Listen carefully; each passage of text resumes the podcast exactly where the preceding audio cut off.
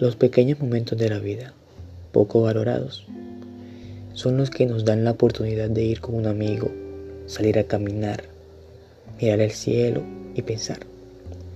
Esos son los momentos que hoy en día las personas dicen, eso es perder el tiempo, ¿para qué? ¿Para qué hacerlo?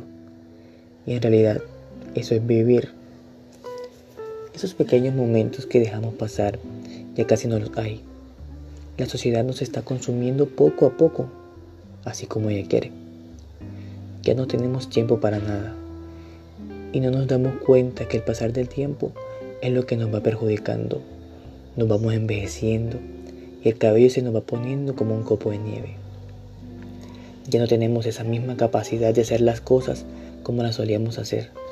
Caminamos más lento. Empiezan los malestares.